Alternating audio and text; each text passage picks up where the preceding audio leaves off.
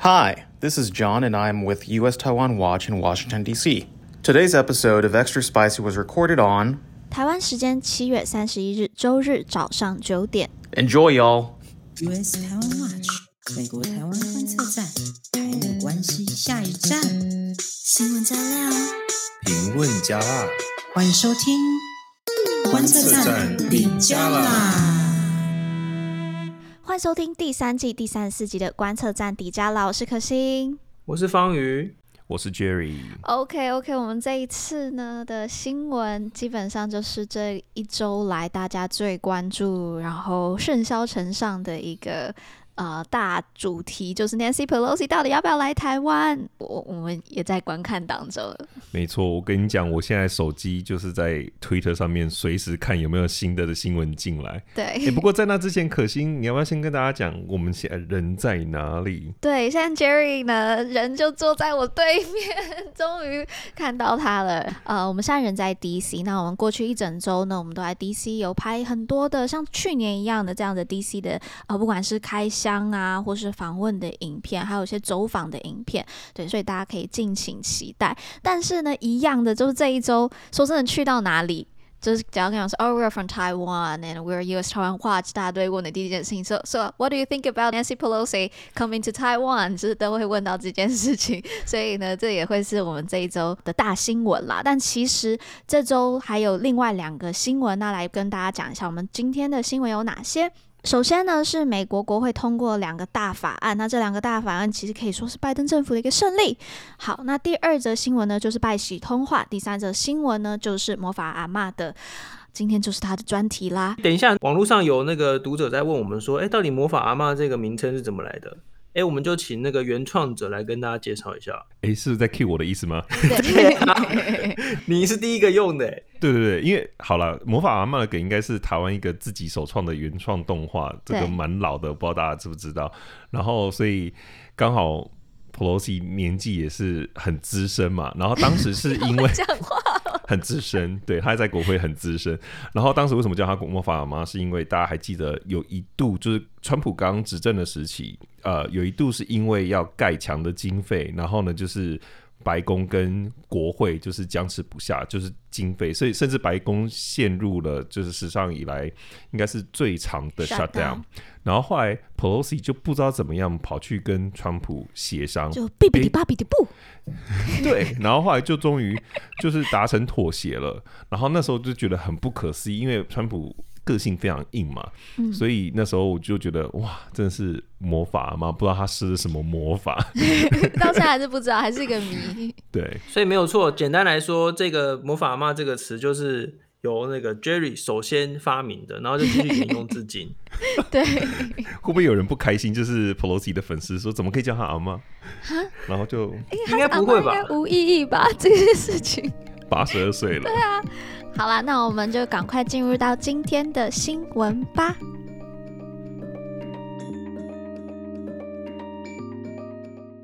好，第一节新闻呢，我来讲分享一下，就是美国国会最近通过，其实另外一个还没有通过啦，就是准备要通过两个大法案。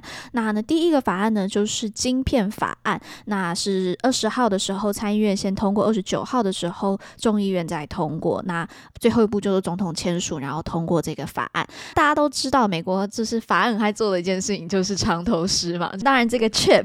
CHIP 也是一个藏头诗，那它的全名呢是创造对生产半导体有益的激励措施法案，Creating Helpful，所以你看它都取第一个英文单词嘛，Creating Helpful Incentives to Produce Semiconductors Act，所以就变成 CHIPS 的晶片法案。那其实从它的那个法案全名，大家就可以知道，它就是要投资促进半导体啊、呃、产业的发展。那它的规模非常非常的庞大，是两千八百亿美元。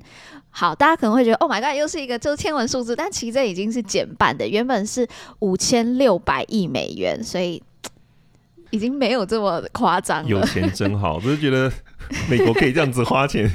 好羡慕哦！那你要不要讲一下，就是这个 chips 到底在到底是什么，然后它的过程？是是是嗯，对，这个晶片法案其实在是从另外更大的法案来，就是叫《美国创新与竞争法》，大家应该对这个常讲耳熟能详。对，那这个法案呢，当时有讲到嘛，就是要增加科技投资，然后提高美国抗衡中国的竞争力。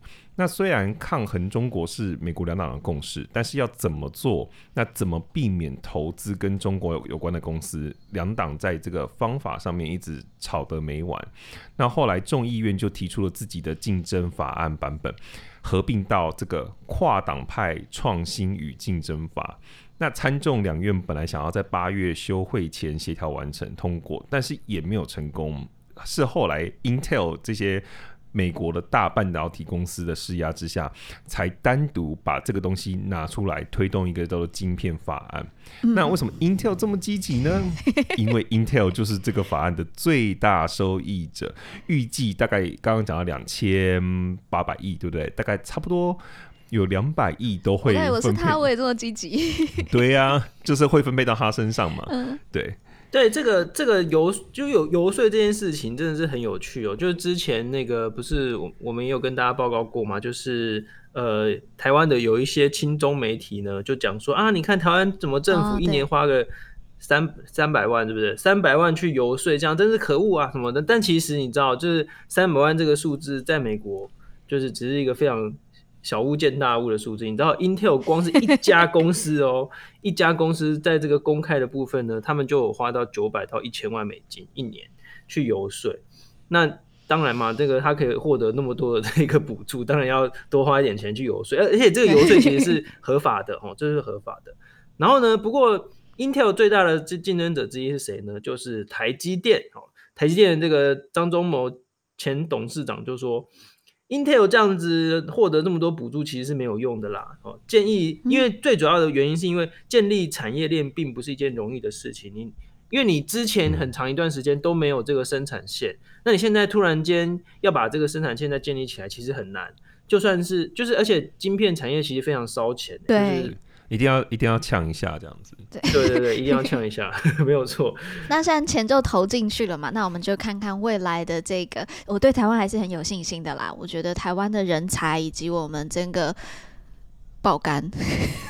是有可能真的是对，还是有优势，还是有优势。我们的肝 很有优势。边讲边哭。好了，那我们时间不多，我们就赶快再进入到我们刚才讲的第二个法案是什么呢？OK，它是一个气候变迁法案。那我们在这边要用个很强烈的词，就是它竟然就是有机会翻转了。那为什么会说竟然呢？这一个气候变迁法案其实是被誉为是美国最具野心的一个气候法案，那它是要投资，就是怎么怎么讲，两个法案都是要花大钱，就是要投资数千亿的美元来去应对这个气候变迁，然后推进这个洁净能源的计划。那我们知道现在的参议院，诶，这次我们去访问那个美国国会的时候，我跟 John 就是我们另外一个观测站的伙伴，我们差点冲进参议院。我们本来是在游客中心，然后呢，可心就是太开心了，讲说啊，那我们赶快开始参观，然后殊不知 差点冲进去参议院。不好意思，好，我们讨论回来这件事情。好，大家知道现在参议院是五十比五十嘛，所以只要有任何就是指共和党跟民主党是五十比五十，那如果呢有任何一个民主党他不喜欢某个法案，那基本上这个法案就卡住了。OK，那这一个气候变迁法案呢，就是没有任何一个共和党支持，所以呢，他必须要所有的民主党都支持的情况下面，再由那个 Kamala Harris，就是美国副总统，也同时是参议众参议院的议长，然后去投最后一票。对对对对对对，没错。OK，但是呢，在过去 Virginia 这个州的这个 Joe Manchin 这个这个参议员呢，他非常反对这一个气候变迁法案。其实不难理解为什么他会反对，因为他家里就是靠煤炭业去致富的，啊、对，然后而且他美国有个网站叫做 Open Secret，就是你可以看那些政治陷阱。你去看的话，就是 Joe Manchin 是拿石油煤炭业最多最多政治陷阱的参议员。OK，所以他一直以来其实蛮反对这个法案，但没有想到呢，在周三的时候他公布，哟，转向了。对，所以呢，大家就是很多民主党人就感觉好像看到希望一样，就是这个法案好像有可能去通过。那其实这个呃。为什么 Joe Manchin 会同意？就是拿天然气去跟他换啦，就是做一些利益上面的嗯、呃、交换。但是 OK，现在是看起来比较希望，但是不是还是有其他的关卡？对，其实对，在讲另外一个关卡之前，为什么这件事情在美国这么重要？就是因为这个气候变迁法案，它其实就是拜登这个竞选时口号 “Build Back Better” 的其中一个最重要的一个 component。然后呢，他上台之后就一直被你知道，民主党常常就被人家来诟病说，就是 get nothing done 嘛，就是他们什么事情都做不了的 民主党这样子。所以他们终于第一次，终于可以呃实现自己的竞选承诺，就是一个很大的事情这样子。嗯、刚刚讲到另外一个关卡，就是可欣有说，所有的民主党议员参议员都必须要 on board。那现在还差一个，就是 Kyrsten Sinema，他是。Arizona 的参议员，那他到目前为止对这件事情还没有表态，所以这可能算是一个、嗯、Arizona 对哦，也是一个，所以他可能是最后的大魔王。嗯、OK OK OK。不过呃，这个就是大家可以持续关注了。嗯，嗯对，等下首先要先稍微小小更正一下，那个 Joe Manchin 是西维吉尼亚州，不是维吉尼亚哦，不是 Virginia，对对，对，对，因为西维吉尼亚州，哎 Okay.，就我印象说，Virginia 就是它比维吉尼亚州还要更大很多嘛。然后又是更比较这个呃比较多这个山野地 山野地带，就是台北市跟新北市的概念吗？对，对，对，新北市不是台北市 也是大很多吗？好好好，赶快赶快回来。对，就是对对西维吉尼亚州来说，这个煤炭业啊，或者这些其实是非常主要的产业。所以说，所以说拜登要去说服他，就是拿着那个天然气管线来来交换这样子。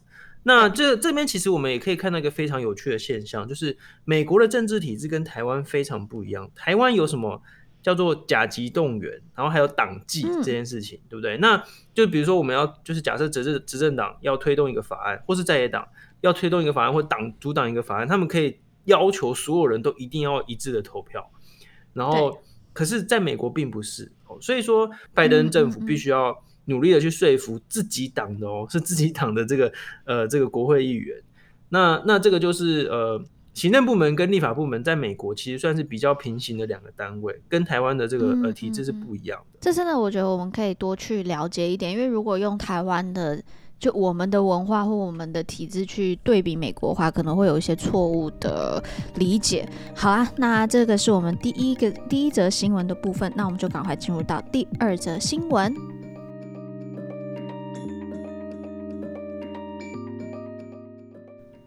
好，第二则新闻呢，其实我其实这这个也是大新闻呢，但是我总觉得就是在上周有点被 Pelosi 的这个新闻给盖过了。阿妈太强了，大军压境，全部都在讨论他，对，没有人要理 拜登了。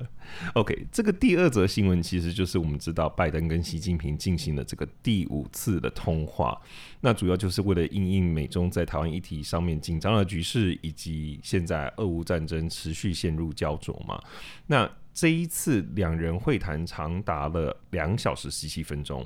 那会后白宫发出的声明就指出，拜登跟习近平的对话是拜登政府努力维持和深化美中沟通管道的一部分。那这个是一个。就是他们说，他们是以负责任的方式来管理分歧，OK，在利益一致处，然后来共同努力。那大家都知道，特别是在气候变迁跟卫生安全议题，拜登政府一直想要跟中国合作。没办法。对，那其实从这边可以看得出来，虽然拜登政府维持了非常非常多川普时候呃时期的政策，不过你可以看得出来，你看这次已经是第五次他们的通话了，你就可以看出来，他们的确是真的很想要。跟中国保持一个畅通的管道，然后在能够合作的地方合作。那在谈到台湾的时候呢，拜登，拜登，拜登，我我好喜欢这个名字，拜登。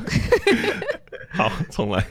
那在谈到台湾的时候呢，拜登强调美国政策不变，那美方强烈反对片面改变现状或是破坏台海和平稳定。不过有趣的是。当我们看到中国官方媒体新华社的版本的时候呢，他们就反而是特别强调，拜登向习近平表示，美方不支持台独台独的说法。那不过这个内容就是，如果你去看白宫的声明。他就没有提到这个东西，所以就有点像是各说各话，嗯、或者是我我们真的也不知道到底他们实际讲了什么。不过这两个版本就是有出入。嗯嗯嗯嗯。哎、欸，其实这个现象已经很久了。每一次你看，每几乎是每一次哦，就是呃中美双方有什么高层会谈，包括拜习通话，中国每一次都会这样子，就有点像超译哦，就是说 什么拜什么美国反对台独之类的。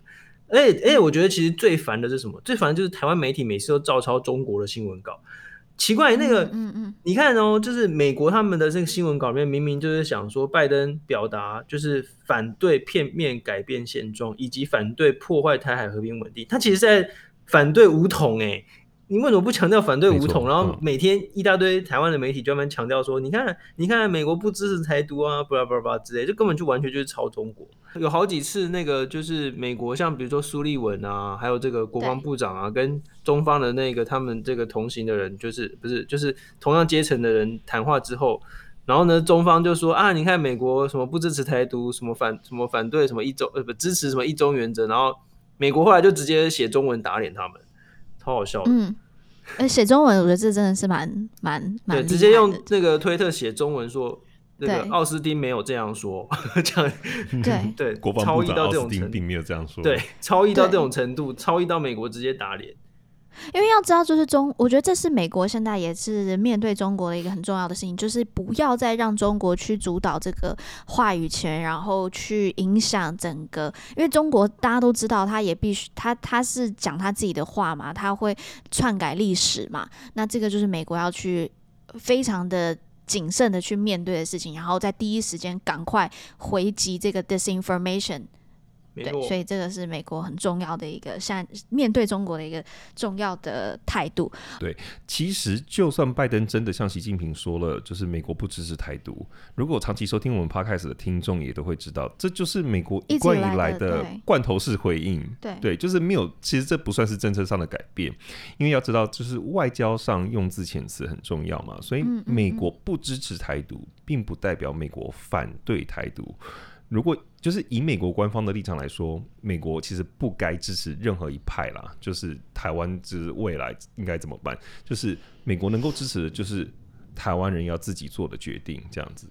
嗯嗯嗯嗯嗯。然后呢，最后呃不具名的美方资深官员，后来就是在媒体的这个背景说明简报的时候，就有提到说，其实后来拜登跟习近平他们还有讨论到这个面对面会谈的重要性。嗯。然后呢，他们也都双方都有同意说，可能会就这件事情进行协调，然后呢，可能找出双方都同意的时间来进行。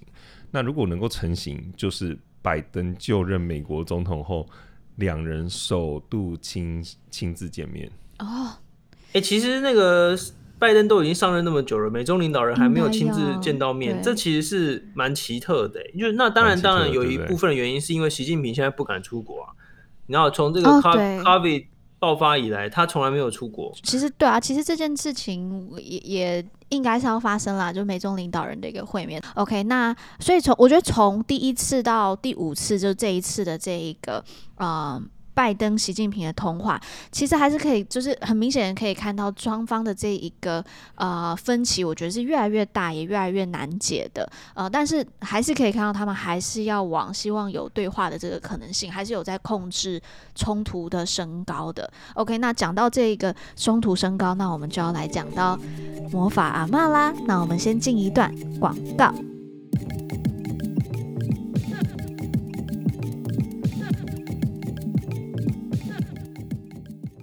我觉得故事对我来讲就是一个人存在证明，我是谁，我在哪里，呃，我做什么，我为什么做这件事，那全部加在一起就是这个人的故事。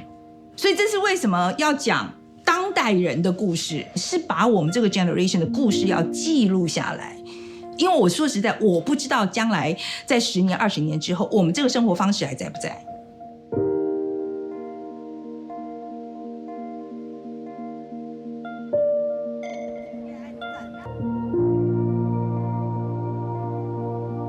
在，我想请你来支持《说故事的人》第二季的集资计划，让我们一起来说我们的故事。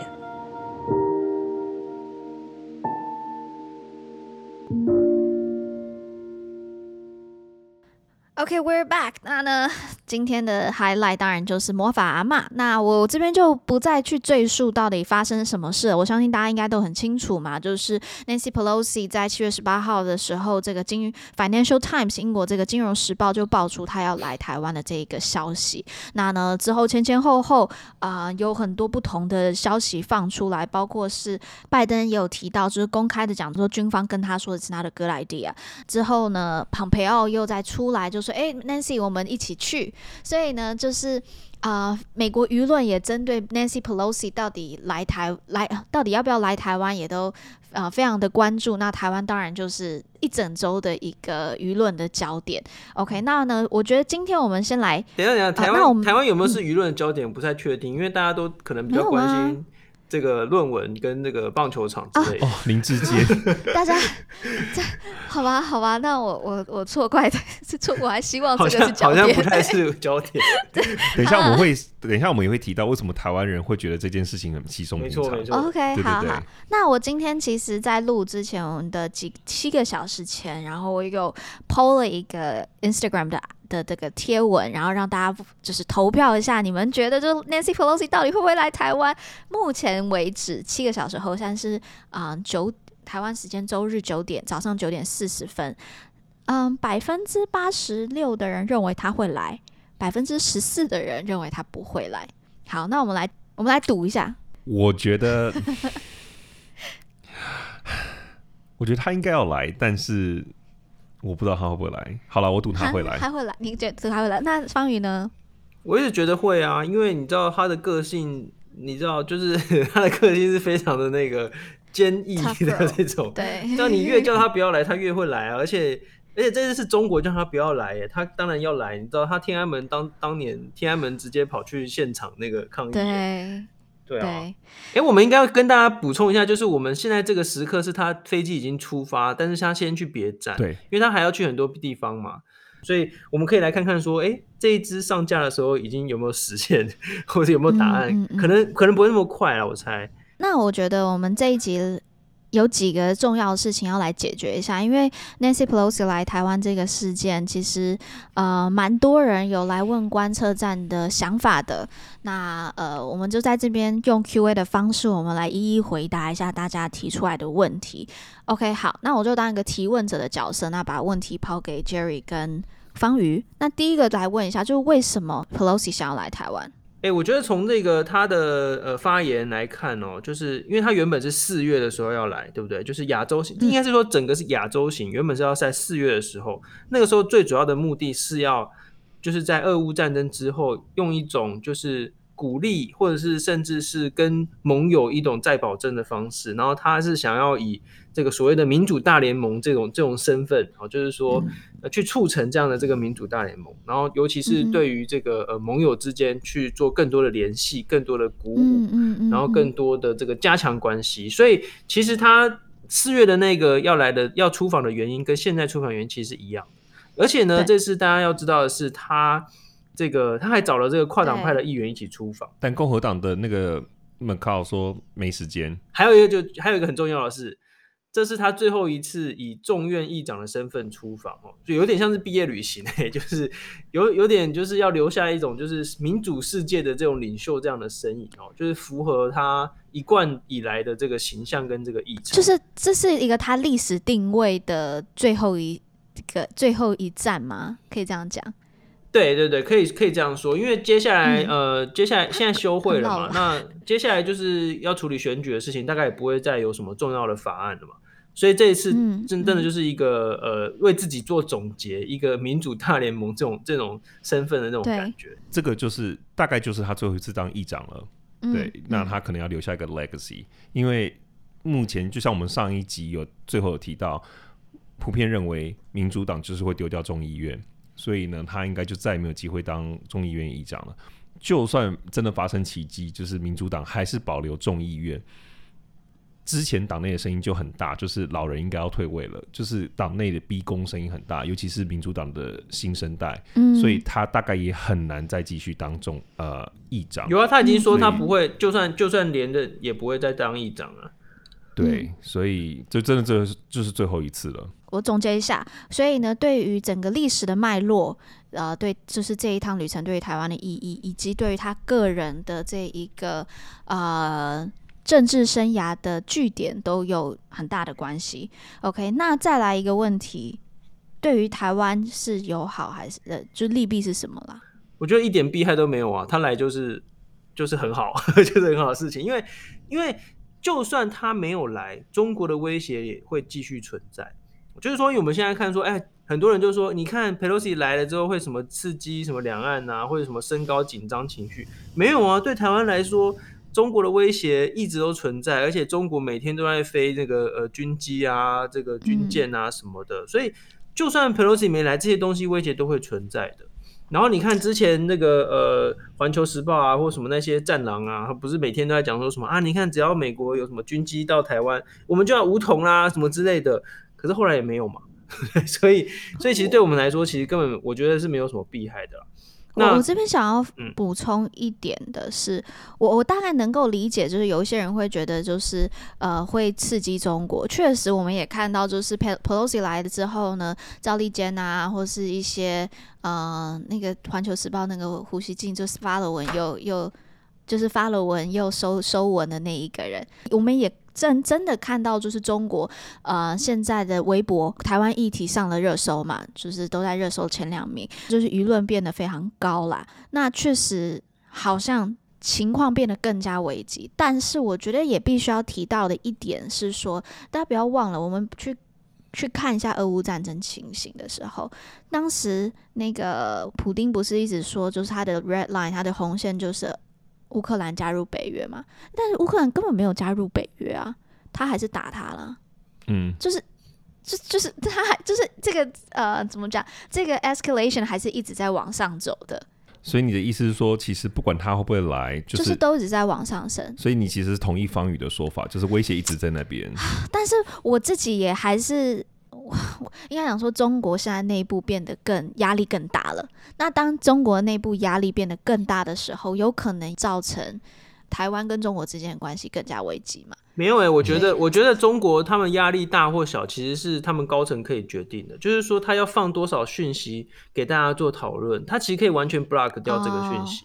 所以说，就是。就是说这，这件事情并不是一个呃呃，就是 就讲是他们自己决定，它不是有机的，都是都是由中国自己说的算啊。他觉得很紧张，就是他就是会把大家搞得很紧张，然后他觉得要让舆论烧，他就会让舆论烧，不然他就会把所有讯息都删掉。你这样讲的话，感觉好像真的把共产党讲了说他完全不用管国内的压力的意思喽？我觉得是啊，我觉得是啊。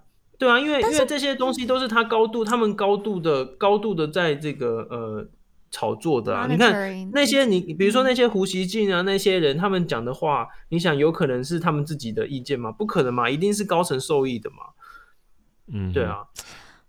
所以这个我能够被小方宇说服。危机的危机的高低，或者是民意的这个所谓的高低，他们其实而且他们根本不用对民意负责啊，对不对？他们不用选举，所以这个当然可以。分享一下不同的看法啦，就是因为这几天在 DC 也是跟一些人聊天，那我我觉得可能真的跟台湾的感受差很多，因为我自己遇到一些在 DC 的人，他们的确是会紧张，就是会真的很担心，就是的确像刚刚方云讲的，就是冲突都一直在，可是他们认为这一次可能真的会非常，就是甚至到擦枪走火，就是真的可能会开战的地步，因为可以想一下。之前拜登曾经三次讲过要防卫台湾，老实说，这个对我来说，更严重。我觉得，我觉得比 Pelosi 来台湾更严重。可是当时都至少那个五角大厦都没有这么大的反应，对不对？当时当然中国也是气得跳脚啊等等之类的。嗯嗯嗯，可是五角大厦都没有像这一次一样，就是特地还发出警告。因为我们后来有发现，后来整理了一下。这一次的爆料应该就是白宫那边爆出来的料。哎，这个应该是啊，应该是白宫放出来没有错。对，所以就是 something is you know it's not right。就是我就觉得这一次可能真的是在内部观察的人，他们可能有一些，你不要忘记，俄乌战争之前是不是美方也一直警告大家说有可能会开战，有可能会开战？然后当时很多人就觉得说俄罗斯不会打，结果发现美国的情报是正确的，所以这就让我自己内心有一点小小的，就是挣扎，说可能这次真的他们有观察到一些现象，然后觉得真的很危险。对，我情绪上是非常愿意、非常支持 Pelosi 来，我非常希望他来，可是我同时也是担心的。我觉得刚才这个讨论也呃展现了，其实观测站内部是有很多不同声音，就是对于这个怎么看啊、呃，中国、美国，就是观测站自己内部有赌盘呐，我们每个人有不同的看法，我们自己其实常常在插赌啦。对对对，我们自己也都有常常就是都在讨论。那我觉得也欢迎更多人加入我们这样的讨论。这个对对对。刚才只有讨论到有可能的风险嘛，但是那个我现在这边要来补充一下，就是我们是学术研究，学术研究告诉大家的事情哦，就是我叶耀元、王洪恩、吴冠生，我们四个人呢做了一份研究，是用这个国防研究院的这个民调资料，我们发现一件事情哦，对，我们已经把这个投稿投稿到这个 Monkey Cage，应该也是这两天会刊出来，就是华盛顿邮报 Monkey Cage。我们发现一件事情很有趣，就是说这种高层的互访、高层的访问呢，对于这种比如说台湾这种比较小的国家来说，有什么样的效果呢？我们发现效果非常显著哦，就是说，就是说，当那个有高层来访问的时候，我们的这个个案是去年的那个呃那个 Duckworth，还有那个 Coons，嗯，还有那个 Sullivan 这三个那个参议员来的时候，在访问前后呢，民意出现非常显著的增加，对于呃军队的信心会显著的增加，嗯、以及对于美方主导的那些政策议程的这个政相关的政策也会有显著的这个增加支持。所谓美方主导的政策，包括他希望我们增加国防预算啊，希望我们在这个呃军队的这个训练啊或者什么募兵方面做一些调整啊等等哦。也就是说呢，当美国哦就是。以这种派出高层去访问其他国家的这种状况，尤其是比较小的国家的状况下，对于这个其他比较小的国家是有非常显著的正面的这个影响。嗯嗯、那所以我们就说，这种高层的访问是多多益善，就是我们的大概的、嗯、大概的这个研究内容是这样。了解。对，因为的确，你也会听到有人声音说啊，这一次 Pelosi 来，对不对？反而是害了台湾，因为就是他的造访就只是一个象征性的造访，那反而又让又又又让这个冲突中增加升温，嗯、那反而台湾是受害。不过，就像刚刚方云讲的，我觉得这个是一个非常有趣的观察跟这个研究的结果，嗯、就是如果这个高层的造访可以让台湾美对美国的信心上升的话，某种程度上来说，其实。也是对于美台美关系有很大的帮助，而且而且其实每一个、嗯、每一个外交访问都是象征性的啊，不然是怎样？对不对？就是外交访问本来就是象征性的。OK，那如果说我们要有实质的话，那就会是 working level，就不是这种高层。就所谓 working level，就是比如说公务人员啊，什么科长啊、司长啊这种，或者是大使啊，那他们就会去讨论说要怎么样做嘛。那这种所有所有的那种高层的访问都是都是象征的，是所以说这所谓批评说什么这是象征意义，这这没有意义，因为本来就是象征性的。对，嗯嗯嗯。哎，不过我想要顺着这样这个问题继续问下去，可是这一次也有人观察到说，其实台湾方面在这整件事件当中都非常的低调。对对，所以我觉得我就要来接下来问。就是那台湾怎么看？我觉得这件事情很重要，因为啊、呃，有一个美国哈佛学者 Left，他在 Twitter 上面也有讲到，就是说在这些舆论开始之前，我们都在讨论，就是美国的国内的情势内部到底是怎么看。但是台湾呢？其实我觉得哦，这个问题问的有点奇怪，为什么？因为所有的高层的访问到台湾来，台湾官方方面一律都是保持低调，一直都是这样啊。很多时候是那个访团。出发了，我们才宣布说，哎，就是有这个访团，或者甚至是那个访团已经落地之前，飞机已经到到抵达了。对，所以台湾一直都是这样啊。所以只这次是因为这次比较不一样，是因为这次是那个就是爆料爆料爆料出来说啊，裴洛西可能要来这样子。所以我觉得台湾保持低调是是一贯的，就是这是很正常的事情。嗯嗯嗯嗯嗯，对。不过。这一题真的是台湾很多政治人物都很难挡掉了，对不对？因为我知道至至少目前总统府跟蔡英文本人都没有正式的声明。不过有一些 在竞选的人就会，就台湾现在也是选举嘛，对不对？然后就被问到，所以像陈时中啊，就说啊非常欢迎。那柯文哲呢，他就是说，呃，警告说不要到时候弄到擦枪走火或是弄假成真。OK，就是非常柯文哲式的。回应，嗯、那之前，那柯文哲没有要选举啊，是他好像大家会问他嘛？没有，我选举是指陈时中啦。对，那但之前驻美代表处的政治组组长赵怡翔，他也是说，就是啊、呃，蔡总统呢，可能是会尽量避免不必要的挑衅了，同时维护台湾民主的完整性，所以就是比较低调一点点。嗯、那不过苏贞昌院长呢，则是。蛮高调的，就是感谢裴洛西议长，对对对，就是然后表示说，对于任何国外的好友、贵宾来访都非常的欢迎这样子，对。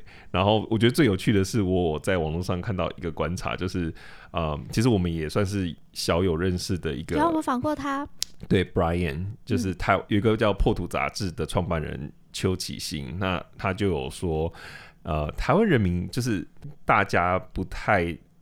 去担心佩洛西来台湾的后果，是因为中国以前就常常发出这样子的类似的威胁。那中国威胁的频率之高，邱其邱其新就说有如背景杂音。所以台湾人民其实已经不把就是佩洛西到访的后果看得那么严重了，因为我们已经习惯了。确、嗯、实，我觉得这个就是在我我觉得这几天在 DC 的感觉就是。跟我觉得在台湾的时候感觉不太一样，真的很不一样。对，因为台湾的时候，大家会会问，就是哎，观测你是观测站的，那你对 Pelosi 怎么看？但是那种是这种，就是哎你怎么看？但是呢，在 DC 是 Oh my God，What do you think about Pelosi's trip to Taiwan？你真的知道，就是就那个态度是不一样的，就是一部那种真的要开战了，那你们觉得怎么样？对，但我真的就像是很多外媒。到了台湾都会很惊讶的，哎，怎么好像台湾对于呃攻击扰台啊等等等的，好像嗯不像是呃不像是他们预想当中的样子啦。嗯、好，那这个那我们再来看一下，就是为什么刚才讲到就是美国反应很大，就为什么他们反应这么大？我我其实蛮认同，就是 Jerry 刚才说的，就是说说不定他们真的获得了哪一些这个资讯啊，或者说真的有危险啊什么这样子。但是也有一种可能是，说不定真的没有这么危险，只是因为他们透过了媒体之后，然后你知道，就是大家弄假成真，你知道，因为中国中国也跳下去加码威胁，然后这个媒体也是一种唯恐天下不乱，然后大家就觉得，哎，好像真的很危险一样。因为我觉得也有一种可能，也有一种可能是当时真的就是白宫只是真的就只是想要 Pelosi 不要来。结果没想到一爆料之后，佩洛西也是很硬硬脾气，又公开的回应了这个拜登，然后结果大家就开始跳进去，大家每个人开始进去吵，然后吵一吵之后，好像就变成跟真的一样。舆就对，就真的是舆论是被炒起来的啊。我觉得这是一种可能，这是一种可能性，因为我们看不到内部的资讯嘛，对不对？一种可能性。然后，然后结果之后，那个中国看到之后啊，不不想示弱，然后就开始加码，然后就变成现在这样。嗯所以这个是大家都骑虎难下，对对，有有点有点，我自己觉得有点像是这样子啊。那那自己我还是觉得说中国出兵或者怎么样威胁的这个可能性很低，因为接下来你看，接下来是二十大，他们要举办这个二十大的这个全国人民代表大会嘛，那就是中习近平应该不会希望就是在这种时候有什么擦枪走火。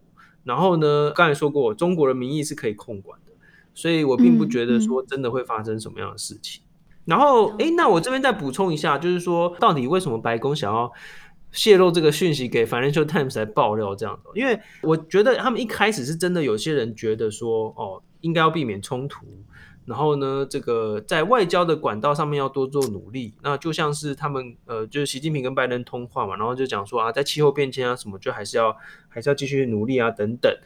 我觉得可能真的有些人是觉得说啊，那我们要外交管道先行。那如果说避免节外生枝那种感觉啦，那这这可能也是一开始他们泄露的这个原因之一。可是到后来就变成骑虎难下这样。那这个泄露人也太笨了吧？他难道是不知道 Pelosi 的个性是怎么样？他难道不知道赵立坚过以过去他的 record 来讲，他一定是会反对的？那就我觉得这个沙盘推演不难呐、啊。可是你看，你看那个《金融时报》不是还什么爆料人一二三四五六七还编，就我觉得他们是好像真的很觉得这样可以 可以阻止 Pelosi。我我觉得可能这真的是。白宫那边真的是有点有点两光，对，因为他这样子爆料出来，反而让中国有叫嚣的机会。对啊，那你中国一叫嚣，又助长了 Pelosi 要来台的气势。对，那你这样子，你自己去就两两边不是人，你自己去考，就是把那个情绪把它拉上去。Exactly. 我觉得这个沙盘推演不难，你怎么会去做这么笨的事情啊？没有错，所以我们现在看到很多的学者其实有在讲说，不管不管 Pelosi 有没有来。那最后最没有面子的都一定是拜登政府，就是他们怎么会做出这么笨的这个决定呢？然后，然后，而且其实我觉得哦，就是拜登政府的这个中国政策哦，其实是还有很检讨的空间呐。就是说，你到底要跟中国合作到什么程度？那因为我觉得我这几天就是跟媒体朋友聊，我我一直都会讲到一件事情，就是说，你怎么会傻傻的相信说中国就是会听你的话，然后在你的这个所谓的管理冲突这个框架底下跟你互动呢，中国其实它摆明的就是要要要要取代你的那个霸权的地位啊！他怎么可能会就是傻傻的说啊，我们要来管理冲突？OK，好，那我们就被你管理，这是很奇怪的这种、嗯、呃天真的这个想法啦。就是我觉得拜登政府对于中国的这个野心的认识哦，其实还不够。好，那其实我觉得我们接下来再再问了一个问题，就是我们其实刚才已经。讨论了蛮多，就是美国怎么看的。我这边还是在讲几个重要人士他们提出来的一些论述好了。嗯、例如说，Trump 他就有在那个他的 Truth Social，就他自己的 社社群平台上面，就是说他最不应该去淌这个中国乱局的浑水，他只会让事情变得更糟。他指的他是 Pelosi。OK，那这几天我们在 DC 的时候也常听到有人就是扩格莱伊的。的这个论述嘛，今儿要不要讲一下？对，格莱伊其实大家也都很熟他嘛，因为我们讲过他很多次。他其实就像跟普瑞泽一样，是标准的建制派。那基本上就是倡议，就是只能做不能说，就是鸭子划水这样子。那当然，他就是非常反对 Pelosi 这个时候来他，嗯嗯嗯嗯，因为他就觉得没有必要把这个事情弄得那么紧张，或是变得那么就是。高调，嗯，对，嗯，那这是他一贯的，其实就是完全不意外他会这样讲，这就是他一贯的想思维模模式。格莱伊是呃 German Marshall 这个呃智库的，那另外一个智库二零四九的资深主任伊斯安，我觉得他的态度就跟格莱伊是比较不一样的。那他就是对于他是认为就是说啊、呃，由于中国政府的威胁，就如果 Pelosi 决定访台，那美军应该拟派这个 F 二十二战机中队护送到。台北到松山机场，他觉得应该要这样子的一个形式出现，对，所以他就跟就可以看到他跟格莱伊的这个态度是，嗯，算我觉得是背道而驰的。对，然后也可以跟大家讲，就是呃，虽然 Pelosi 是民主党，不过针对他这次来台这件事情，其实两党的议员都有支持的声音。那像共和党的话，就是 Steve s h a p e r 他就说。美国应该要展现跟台湾团结一致，而不是对中国政府的期望表现的畏畏缩缩。嗯，所以其实言下之意，他没有直接讲，但是其实就是支持他来访了。嗯，我再补充一个重要的人的回应，谁？金瑞气本人。啊，因为这这是他来台，对不对？然后很多人都说啊，上一次来的这个众议员就是那个大官员，就是一九九七年的金瑞气。金瑞气他在华府的一场政策会议上就说：“我要赞扬 Nancy。OK，我跟 Nancy 在通常大部分的时候，百分之九十八或九十九的时候，在很多事情上都是有巨大的分歧，但在这件事情上，我认为他的直觉是正确的。我希望他能够坚持下去。”金瑞气今年五十呃七十九岁。我哎、欸，还比还比 Pelosi 年轻。哎、欸，对啊，我靠，哇哇，所以他二十五年前就当议长了，哇，好年轻、喔、哦，那蛮厉害啊，对啊，很年轻、欸，欸、Pelosi 也是议长，上一个那个 Paul Ryan 也很年轻嘛，上一个共和党的议长也很年轻，哇哇哇，对对对，好，那其实其实也是看到真的就是很多不同的声音啦，那呃，其实感觉起来大家还是觉得，就至少在国会我们看到蛮多是是支持的嘛，没错，好啦。那我们来看一下，那国际怎么看呢？国际上就是呃，我觉得以从那个媒体的国际媒体的角，你看，比如说像英国啊，像 The Guardian 啊、嗯、这些大媒体哦，也都对于这个议题蛮关心的。然后呢，我们也有看到说，像这个澳洲智库哦，有个很有名的智库叫 Lowy Institute，他们的有一位呃这个主任康思敏哦，Natasha Kassam，他就说，哎，佩洛西访台跟那个之前拜登说什么美国承诺要军事访问呃协防台湾。并没有比较有威胁性啊，对不对？那这个你看，这个拜登还是连续说了三次那这个北京之前都这个强烈谴责拜登，可是没有实际的军事行动嘛？他很难想象说，那对于 Pelosi 访问台湾会有什么样实际的这个军事行动？这样子，就是中国的下限是很 flexible 的。其实我觉得，在国际的舆论哦，在这个俄罗斯侵略乌克兰以后，其实大家都会了解到这种美国。高层官员出访，然后强化这个同盟关系，这个行为都是认为是很必要的，尤其是对民主国家的支持。嗯嗯，然后，而且大家对于中国这样子到处去这个呃威胁别人，这样子是是更加反感的。这是大概是是国际上媒体的这个主要的这个论调。那我们再回到。美国本身好了，那我们最后讨论一下行政权跟美国立法权之间的关系是什么？因为我们刚才看到，好像这两边是有一些立场上面的不同的嘛。我看到有一些台湾的这个政论啊，或者是什么，有些人就是说，比如说啊，裴洛西来或不来，代表就是行政权跟立法权之间争夺这个什么外交政策啊，或什么，这其实是误解了，因为。国会对于台湾的支持跟行政部门对于台湾的支持，这两件事情其实是相辅相成，而且没有什么竞争 的这种关系哦。就是我们当然是两边都会去努力的去争取这个支持，这样的。所以我一直认为，就是这种访问呢是多多益善。那呃，裴洛西跟这个呃拜登之间的关系，就是一个是行政部门，一个是立法部门。那在美国，因为是软性的这个呃政党，所以说并没有谁能够号令谁这种上下的这种隶属的关系。嗯、所以说这这两个部门其实真的就是平行的。所以其实我觉得中国也蛮笨的，就是说他们他其实知道说拜登是没有办法号令这个国会的。那那你又去哦，就是去施压白宫说你要赶快给我阻止呃这个国会，这其实是很。很不不智的一种这种威胁的方式啊，嗯嗯嗯、所以说我觉得这整件事情，不管是中国或是美国的这个决策者，都做了一些蛮错误的这个决定，这样子，嗯、对，嗯嗯，而而且老实说，就是国会的议员来参访台湾一直都是常态，所以有一部分的人认为说，其实。其实是中国他们自己的底 底线自己在变来变去，因为老实说，去年就来了多少个议员，对不对？只不过这一不过只是这一次的议员刚好是议长。而而且我觉得也不也不能这样讲啦，因为 Nancy Pelosi 对于中国的这一个意义，我觉得又是不同的。毕竟他在这个天安门事件的还有去举布条嘛，所以我还被对就被警察打。哦，他没有没有被打了，被抓了。嗯，他被警察抓。对，所以我觉得就是。啊，他他对中国的意义还是是有不太一样的啦，所以就是，嗯，说他那个线，对，我觉得会动也是我我个人会觉得正常了。好啊，那其实现在 Pelosi 人正在这个参访当，呃，就是他的这个亚洲行当中嘛，对对对，所以呢，到底他会不会来？我们在录音的当下，我们其实也不知道，这也是为什么我们这次呢。就是录完 podcast 然后马上熬夜剪片，然后让大家就是尽快可以听到，就是啊、呃、我们的这一个讨论，我们的想法。对，那也希望就是上架之后，呃，真的知道，真的知道他到底来不来了之后，我们再去做更多的分析。嗯、OK，好，那谢谢大家收听观测站底加辣，我们会讨论台美关系、国际动态，我们的粉砖 US Taiwan Watch 美国台湾观测站也会随时更新台美政治的动态，而这个 podcast 就是来服务现在太忙只能用。耳朵收听新闻的你，也会帮各位加料加辣。那听到最后，别忘了在你收听的平台 follow 观测站，帮我们按赞哦。我是可心，我是方瑜，我是 Jerry，我们下周见喽，拜拜，拜拜。拜拜。